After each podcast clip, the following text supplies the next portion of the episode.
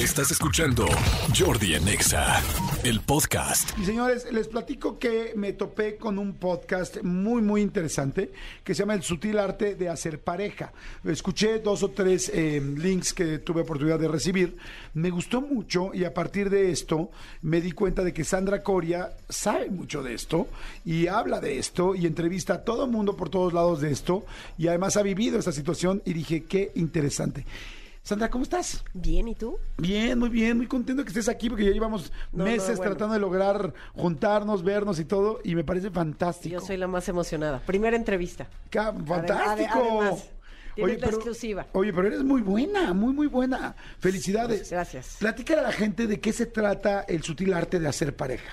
Ok, Yo me refiero exclusivamente a las personas que ya se divorciaron, ya se desencubinaron, como tú dijiste, ya dejaron de vivir, terminaron una relación larga donde tuvieron familia, tuvieron hijos y ahora 45 años y mayores y están intentando formar una relación pero ya sin el proyecto de vida de tener una familia y dónde se empieza a complicar, ¿no? Porque la primera vuelta es relativamente fácil porque ambos, ¿no? Hombre y mujer en general, vamos a hablar de heterosexual ahora, eh, van con este proyecto, ¿no? O sea, tienen en la cabeza que se quieren casar y quieren tener un hogar y un perrito y un jardín y unos hijitos y, y van a ser felices para siempre, ¿no?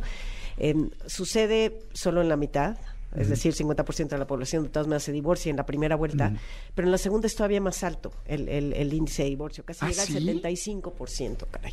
Y eso está ¿Cómo medido solamente en matrimonios, ¿no? No está medido en mucha gente que, pues, que inicia relaciones o vive juntos, pero como no hay demanda cuando se separan, pues la gente ni se entera de, de- de estos rompimientos. Wow.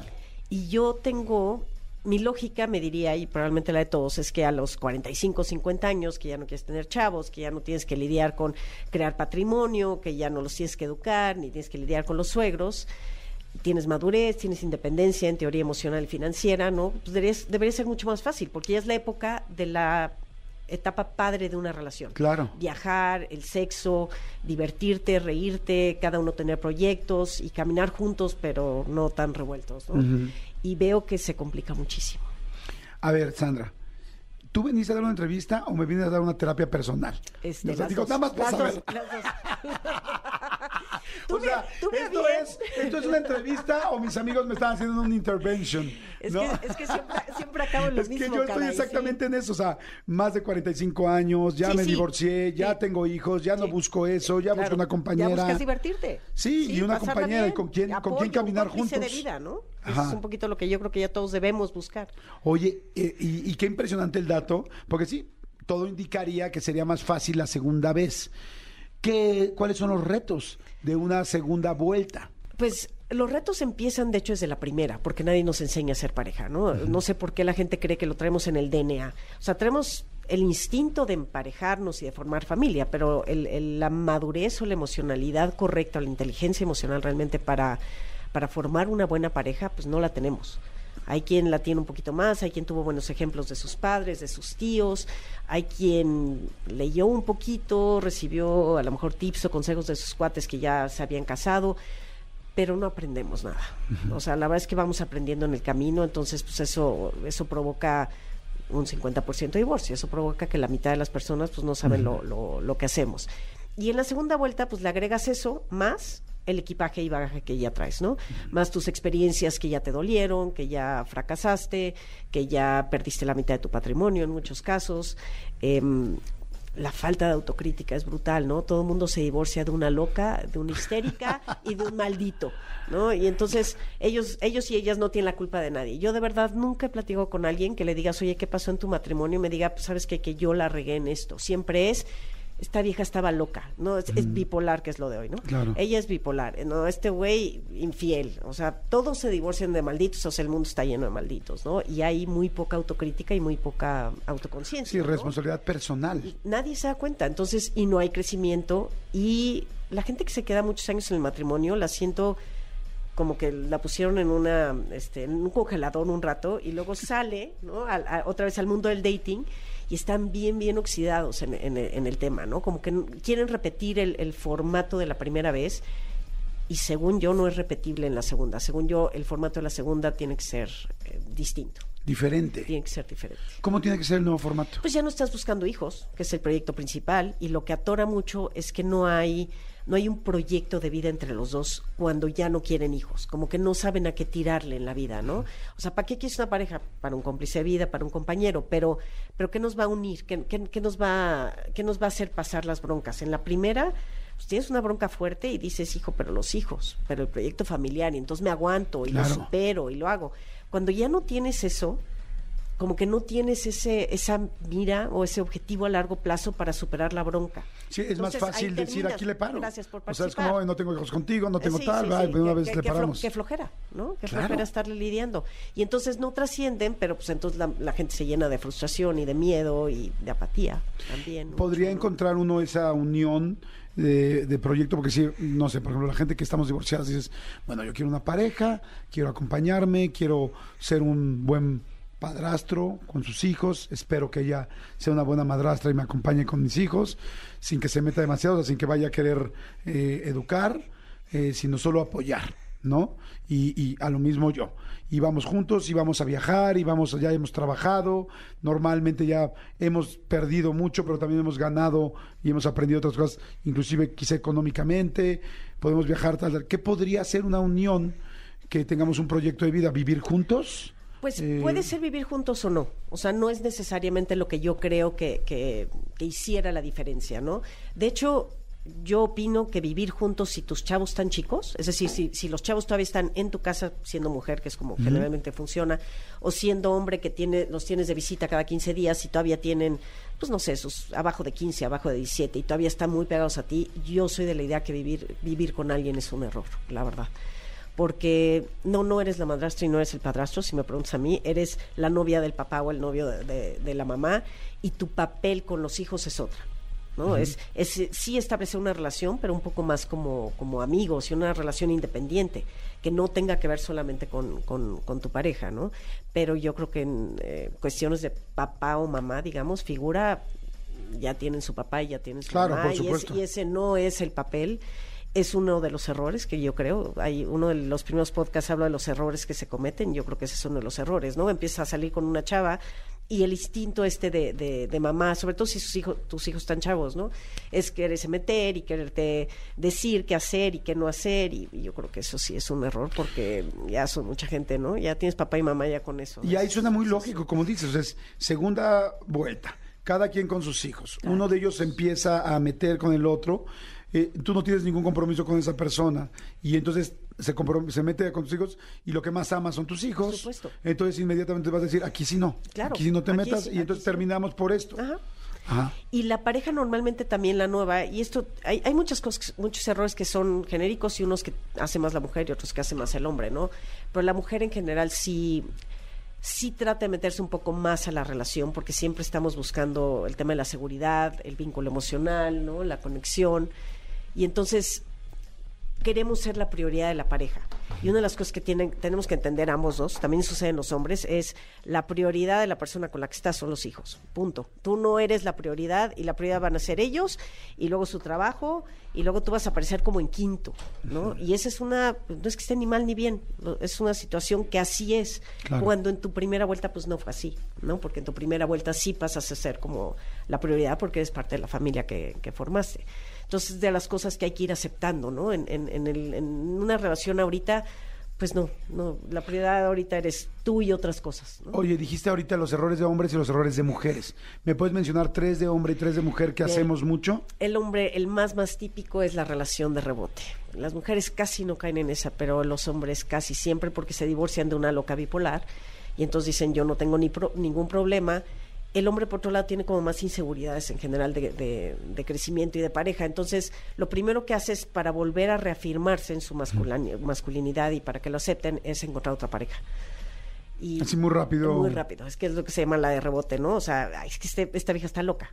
El problema no soy yo, el problema es la vieja y me lo voy a demostrar a mí, a mis hijos y a todo lo que me rodea, ¿no? A mis amigos, a mi familia, a todos. Entonces luego luego van y buscan una relación que en realidad pues no están viendo si puede ser una compañera de vida, si tienen estilos de vida similares, si tienen valores similares. Lo, lo- casi que lo primero que se le atraviese y le pele y le guste, pues ahí, ahí, ahí se mete, ¿no? Ok, yes. Entonces, Y- hombre, relación de rebote. Sí, y comete muchos errores como embarazar, otra vez a alguien, como estar con alguien que es 15 años menor, ¿no? Y porque también es parte de, de la hombría, de, de, ay, pues yo me ligo a una chavita, eh, la chavita y tú no tienen absolutamente nada que ver, no tienen, este, digo, están en etapas de vida Sí, totalmente diferentes. distintas, como decías tú, a lo mejor sales con alguien que quiere tener hijos, pues es que estás en otro bracket de edad seguramente. Claro. ¿no? Sí, sí, no, no O sea, estamos en ese si plano. sales con un contemporáneo, en general va a ser alguien que o ya no, o, o no quiere hijos o ya tiene.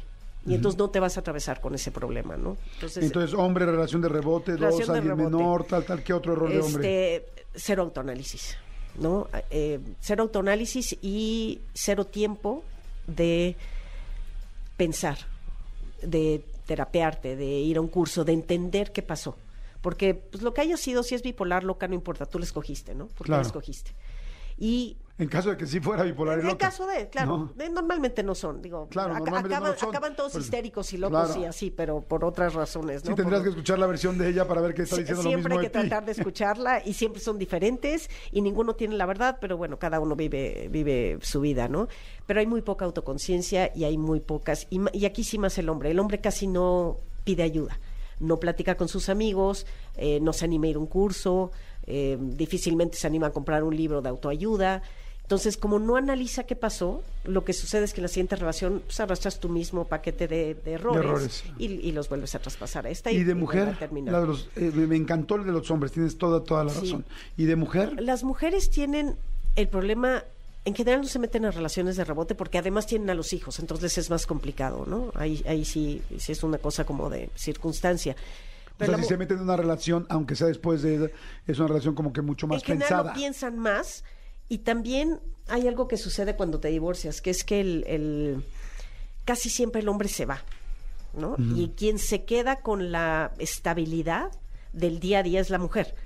Es en general se queda con la misma casa, con los hijos, con el perrito, con el servicio, con todo su, tinglado, menos el estorbo que tenía, ¿no?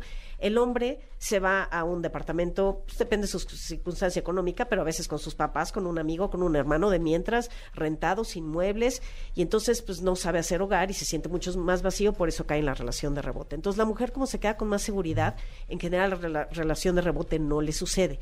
Lo que sí le sucede es que cuando empieza una relación, quiere empezar otra vez a ser el capitán del barco de la relación. Y entonces ahí también veo que el hombre le corre mucho porque pues, el hombre sacrificó sus este sus derechos en la primera vuelta porque compartían hijos. Sí, ok, ya, lo que ella diga, lo que ella diga, pero en la segunda ya no. En la segunda, como no estás compartiendo eso, y la mujer llega y empieza a salir con ella y ya te dice, a ver, el fin de semana, ¿qué vamos a hacer? ¿No? Y este, ¿y cuándo vamos a presentar a los hijos? Oye, ¿y Navidad a qué hora? ¿No? ¿Y, y- y vamos a ir todos juntos o cómo le vamos a hacer? Ese yo creo que error empieza a presionar bastante. Que no tiene, pues, además de presión, yo creo que no es, no es, no es que intente presionar, es que simplemente es lo que está acostumbrada y no está entendiendo que esta ya es una etapa de vida distinta. Está interesantísimo. Vamos a hacer un corte eh, porque y para vamos a seguir ahorita para seguir platicando con Sandra que está muy interesante las segundas vueltas, cómo poder tener una buena pareja, cuáles son los errores de una segunda vuelta. Hay mucha gente que está mandando preguntas. Dice Jordi, yo estuve a punto de divorciarme y como están platicando les pregunté qué, había hecho mal y qué había hecho ella mal. Lo arreglé, cubré, mis heridas, también mis actitudes y hoy tengo un mejor matrimonio. Hablemos, habemos hombres que si nos reflejamos que si nos reflejamos nuestra relación. Sí, estoy de acuerdo. Sí, hay gente que sí trabajamos mucho lo que hicimos mal, pero este, pero pues, no es el general. O sea, está muy interesante. Bueno, regresamos. Vea, escuchen el podcast El sutil arte de hacer pareja y este y ahorita regresamos y regresamos de volada con Sandra. Jordi en Exa. Seguimos platicando con Sandra Coria. Nos quedamos en. A ver, Sandra Coria tiene un podcast que se llama El, Surti- El Sutil Arte de Hacer Pareja. Está muy interesante y muy bueno. Y ella principalmente habla de cómo hacer y tener éxito en las segundas opciones, las segundas vueltas de pareja, después de haberte divorciado, separado, con un proyecto ya sin hijos y queriendo hacerlo bien. Pero nos empezó platicando que eh, las primeras vueltas, el 50% se divorcian y que impresionantemente las segundas vueltas es el 75%. Y está explicando, explicándonos por qué. Me platicó los errores de los hombres, los, bueno, hay muchos, pero algunos de los errores que hacemos los hombres, y ahora me está explicando los errores que hacen las mujeres en esta segunda vuelta. El primero me dijiste, quieren ser la capitana del barco, porque como están acostumbradas a, co- a quedarse con toda la casa, el perro, la hija, la camioneta, o aunque sea el, este, el carrito de tamales, lo que haya habido en la casa, el asunto es, yo manejo, yo mando, y entonces el hombre que ya no tiene compromiso con ella, se empieza a alejar porque siente, se siente como un poco dominado. ¿Hasta ahí voy bien? Re- Realmente más que, o sea, como la mujer se queda con todo eso que acabas de decir, la mujer se queda con más estabilidad, ¿no? Entonces, por eso no repite las relaciones de rebote en general, ¿no? Hay excepciones para todo. Pero la mujer tiende a ser el capitán del barco en las relaciones, sobre todo en la primera vuelta siento que es como muy, o sea, el hombre trabaja y la mujer se encarga de la agenda social y de los hijos y de a dónde vamos a vacacionar y de todo lo demás, ¿no? En la segunda creo yo que es bien difícil de repetir porque no estás con el papá de tus hijos. Entonces ahí es donde creo que la las mujeres cometen ese error de repetir el querer volver a ser el capitán de un barco que no es su barco, que no es su tripulación. Digamos, qué bonito dijiste. Eso sería como, como el error, ma- más, que como, como lo pusiste tú. Ahorita que dijiste el asunto de que la mujer se queda con todo eso, me gustaría decir algo que siempre lo he pensado y creo que nunca lo he dicho aquí. Eh, yo que me he divorciado, eh, y no sé si esto sea un error o no, pero está interesante ubicarlo y analizarlo. De repente muchas de las mujeres dicen, es que los hombres son unos golfos, es que los hombres eh, salen de volada, es que los hombres de volada ya tienen novia, ya tienen pareja, o ya tienen por lo menos a quien... Y entonces yo algún día se lo expliqué a mi ex esposa. O sea, le expliqué mi posición, no, no el... Y, este, y digo, ella nunca dijo que yo fuera un golfo, pero yo le decía, ¿sabes qué pasa, corazón? Que tú te quedaste, porque además así lo decidimos y así yo en lo personal creo que debe ser, con todo con la casa, con los niños, con la rutina, con, más que con la casa y tal, con la rutina, con la, vida, con la estabilidad, con todo. Y yo de repente llego a un departamento solo, sin lo más importante que es mi familia, también sin mi pareja, porque claro que te duele. Sin tu le- rutina diaria. Sin mi rutina diaria. Cuando llevo, yo, yo me casé 18 años, cuando llevo 18 años trabajando por esto, cuando toda mi vida esto fue mi sueño y esa ha sido mi inversión y mi proyecto de vida más grande, y de repente me encuentro un día en un departamento solo, frío, sin muebles todavía, porque además te tardas en que te lleguen los muebles, y me acuerdo mucho de una noche que digo, inclusive sin una taza para hacerme un té, porque, porque no se me ocurrió comprar tazas, porque en nuestra relación tú eras muy buena en eso, y yo aportaba otras cosas, y juntos lo hicimos bien, entonces le digo, entonces te sientes solo, y le dije, tu peor domingo es ir al McDonald's con nuestros tres hijos. Mi peor domingo es levantarme y darme cuenta que todo lo que tenía ya no lo tengo y que no tengo tampoco con quién compartirlo. Entonces tú como hombre sales a buscar con quién chingados ir por lo menos al cine. Y en medio de eso ya te puedes enamorar, encamar, eh, un millón de cosas más. Eh, y, o tomar malas decisiones, pero es te sientes muy solo.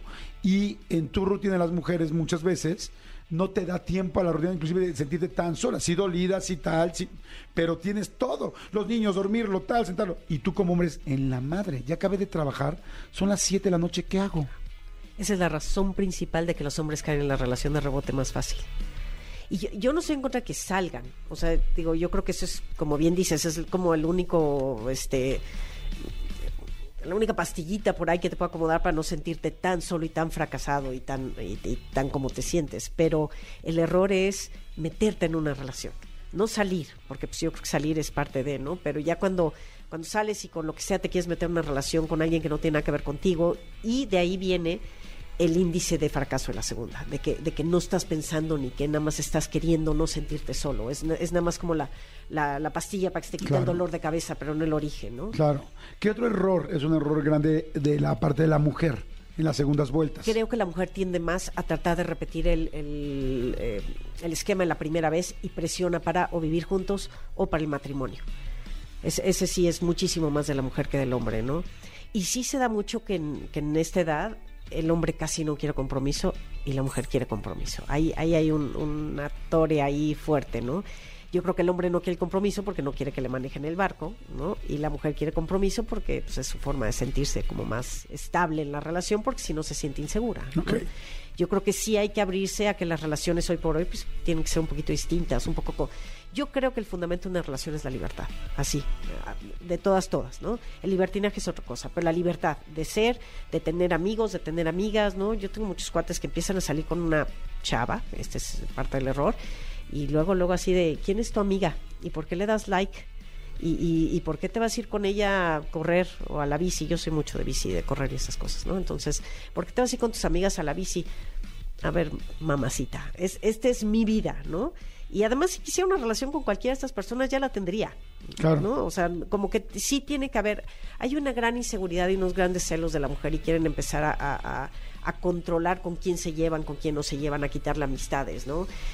El, digo, en la primera vuelta no sé si les pasó a algunos, pero pues de repente te casas y, ay, este amigo no me cae bien, ay, esto no tampoco, ay, el fútbol, bueno, nada más vas los domingos, ¿no? Y tú vas cediendo, poquito a poquito sin darte cuenta, ¿no? Claro. Y cuando volteas 10 años después ya ni eres tú, ya ni haces lo que te gusta, ni tienes los amigos que te gustan, ni nada. Entonces te divorcias, empiezas a recuperar pues amigos que te caían bien, amigas de antes, que no tienen nada que ver con, con cosas románticas, pero pues quieres verlas y te las pasas bien, y de repente llega alguien y te quiere dar tantito así como de ya no, y bueno, sales pero corriendo por Claro. patas, ¿no? Entonces yo creo que ese es el error un poco de la mujer. Creo que necesita tener más apertura y más libertad y, y formar una relación desde otro, desde otro punto de vista. Yo les pregunto a toda la gente que me está escuchando, que nos está escuchando y que no y que terminó una relación, ¿quién se sintió cuando terminó la relación que ya no te acordabas que te gustaba a ti? Que ya no eras tú. Que ya no eras tú. La vida que tenías acabó siendo la que te llevó, pero no la que tú querías. Sí. O sea, que ya no te Sí, acuerdas qué te gustaba, qué hacías, qué hacías tú contigo. ¿Qué hago un domingo? Como Ajá. bien dijiste, ¿no? O sea, ¿y ahora- ¿y ahora qué? ¿A quién le hablo? ¿O quién? Me acuerdo, digo, pues, tengo obviamente mucha gente a mi alrededor que se ha divorciado, pero me acuerdo de uno que me hablaba todos los domingos.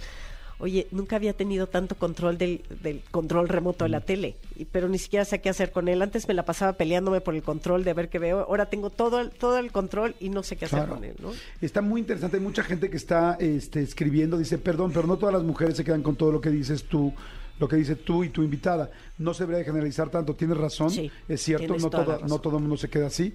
Y por otro lado, eso sucede cuando no hay negociación. Lo que tú dices no tiene más que tu experiencia, porque no escuchas la experiencia de una mujer. Eh, no, no coincido contigo. Sí he escuchado muchas experiencias de mujeres. Yo, yo, yo soy un entre- entrevistador este, nato. O sea, he platicado con muchas mujeres. De hecho, tengo más amigas mujeres que hombres. Y estoy de acuerdo contigo. No todo el mundo se queda con la casa ni tal. De hecho, mucha gente no tiene ni siquiera una casa. Pero sí creo que la mayoría de las mujeres se quedan con la familia. Eso sí, sí creo, y estoy de acuerdo contigo, mucha gente no se queda con todo eso y pueden sufrir. De hecho, también conozco muchas relaciones donde los hombres han sacado a las mujeres de las casas, donde los hombres sacan a la mujer. Yo digo, ¿cómo puede ser posible? Cada vez conozco más, entonces coincido contigo en eso, y ahí se vuelve todavía al revés. O sea, no solamente la mujer está complicada con. Conozco también mujeres que se han quitado hasta los niños. Digo, wow. Y también mujeres que han dejado a los niños porque ellas quieren. O sea, tienes razón, hay muchas combinaciones, no debemos generalizar. No, no, por eso sí dije en general la mujer se queda con, con, con la familia y con, es, eh, o sea, casa propia o no, pero con ese hogar, ¿no? Ese, ese es, pero bueno, o sea, yo soy el primer caso que te digo, yo, yo crecí con mi papá y mi papá sacó a mi mamá y mi mamá se quedó sin mí y no la volví a ver, ¿no? O sea, entonces sí, por supuesto que hay casos de... de- Sí, hay casos de- de todo. todo tipo, clase y especie, ¿no? Pero, pero sí hay una gran generalidad de que la mujer se queda con los hijos porque pues el hombre trabaja y se le Claro. complica un poco más la vida, ¿no? Sí, exacto. Y la gente que también no se llega a quedar con la casa y cosas así, eso es normal. O sea, nos referimos creo más a la convivencia. Sí, al- o sea, al la hogar, casa, la mayoría de la gente no tenía una casa, o se estaba pagando, se estaba rentando Claro. o tal, ¿no? Simplemente estamos diciendo como que el general es que la mujer in- se intente que, que los hijos se queden con la mujer. Voy a decir una cosa muy actual y, y no sé si sea demasiado específica, pero lo acabamos de ver con Gerard Piqué y con Shakira. O sea, acaban de decir, los niños se quedan con su mamá y la mamá se va a Miami, que es donde realmente toda la vida ha vivido y donde hace su carrera, y el papá tendrá que vivir en España, España y ir y tendrá venir. que ir y venir cuando él quiera y pueda. O sea, yo, por ejemplo, yo soy de la idea de que si tienes una buena, un- una mamá como la que afortunadamente mis hijos tienen, que es fantástica, pues no, no hay nada mejor para mí que la mujer siga criando a los hijos porque tiene pues muchos elementos que para mí entre una mujer y un hijo tienen que ver con la cercanía. Y eso no es machista. Estoy hablando de la naturaleza. Yo, perdón, yo no, yo, yo, un hombre no amamanta a sus hijos. Desde No, ahí. no, no. O sea, Y- hay cosas distintas que tienen que ver con la naturaleza. Y hay otra cosa de la mujer, que es la mujer, aunque llegaran a ese extremo o a esa situación que es atípica, de todas formas, que le quiten a los hijos, la mujer tiene dos o tres cosas. Uno sabe hacer hogar. Sí, la mujer sola está mucho mejor en general, ¿eh? Eh, situación mental y situación física, se suicidan menos, tienen menos te- temas de, de depresión, aunque le hayan quitado a los hijos. Y la otra es que la mujer vivimos de conexiones emocionales. Entonces tienes a tu hermana y a tus tías y a tus amigas y todos los días hablas con tus hijos y con tus hermanas y con acá. Y el hombre nada más tiene de, de apoyo emocional a su familia, o sea, a su esposa y a los hijos.